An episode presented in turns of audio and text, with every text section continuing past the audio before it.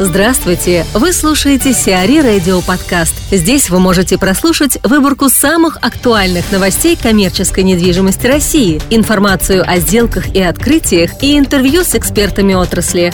Чтобы прослушать полные выпуски программ, загрузите приложение Сиари Radio в Apple Store или на Google Play. Бондарчука выводят из Великан парка – Эдуард Пичугин, являющийся гендиректором Ленфильма и совладельцем сети кинотеатров «Киносити», обратился в арбитражный суд Петербурга и Ленобласти с иском об исключении кинорежиссера Федора Бондарчука из числа участников ООО «Киносити Девелопмент». Компания владеет киноцентром «Великан Парк» на Петроградской стороне. Проект стоимостью 1 миллиард 200 миллионов рублей был реализован осенью 2013 года. Общая площадь киноцентра составляет 16,5 тысяч квадратных метров. Истцу нужно будет в суде доказать, что ответчик причинил компании значительный вред и помешал ее развитию. Первое заседание по данному делу состоится 12 августа. Александр Шамне, управляющий партнер 4А Архитектон, рассказывает о том, как грамотно спроектировать офисное пространство. При проектировании офисного пространства, э, как и при проектировании любого другого проекта, одна из самых э, важных и основных вещей – это правильно созданное техническое задание, а, правильное и грамотное изучение всех внутренних взаимодействий персонала той компании, для которой проектируют, э, собственно говоря, офис. И уже исходя из э, этого изучения всех внутренних процессов, нужно будет ну, нужно создать эм, правильное зонирование и организацию пространства. Собственно говоря, это основа существования офиса. Также, э, как правило, в сегодняшний, сегодняшний день при проектировании офисов э, учитываются не просто рабочие места, но и выделяются достаточно большие пространства на зоны отдыха, на прочие зоны коммуникации, где сотрудники могут э, друг с другом общаться.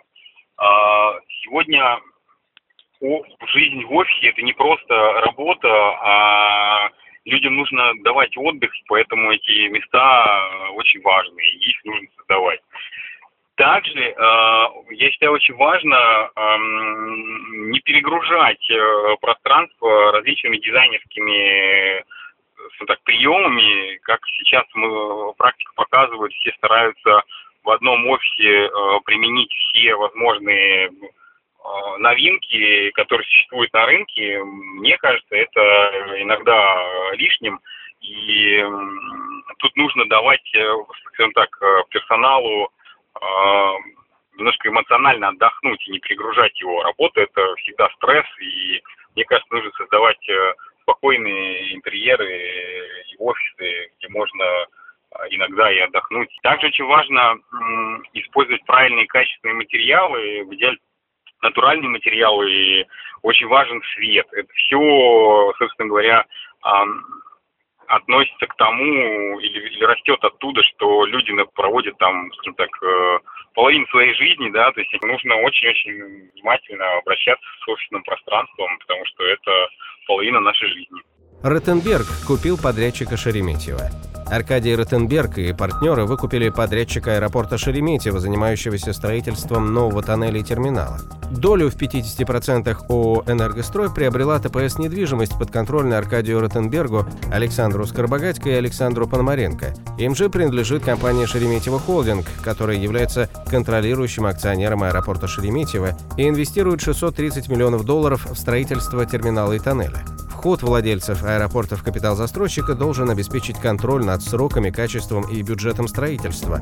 По проекту терминал Б площадью 114 тысяч квадратных метров может пропускать до 20 миллионов человек в год. Объекты должны быть сданы в эксплуатацию к чемпионату мира 2018 года по футболу.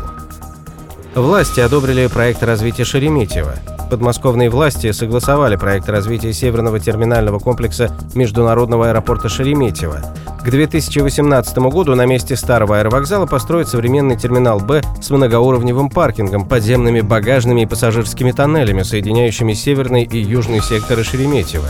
Градостроительный совет Московской области согласовал три проекта планировки территории для развития Северного терминального комплекса, которые предполагают строительство нового терминала, других объектов, не относящихся к федеральной собственности, а также строительство новой железнодорожной линии и терминала Аэроэкспресса. O2 Group и группа Ярд пошли на мировую. O2 группа и группа Ярд подписали мировое соглашение, предполагающее комплекс мер по разрешению финансовых вопросов и завершению судебных споров. Стороны подписали ряд соглашений, которые должны урегулировать отношения, касающиеся активов компаний, и освободить друг друга от взаимных претензий. В числе первоочередных мер, которые подтвердят зафиксированные договоренности, следующие положения. O2 Group переходит доля ООО «Ялты» в ЖК «Моя стихия», в свою очередь, O2 Group останавливает процесс банкротства компании Андрея Кошкина. Также стороны аннулируют все взаимные финансовые претензии. CRE Радио. Эксклюзивные рубрики «За и против», «Ноу-хау», «Ремейк», «Новые форматы». Слушайте в полных выпусках программ в приложении Сиари Radio. Приложение доступно в Apple Store и на Google Play. Более подробная информация на сайте siari.ru radio.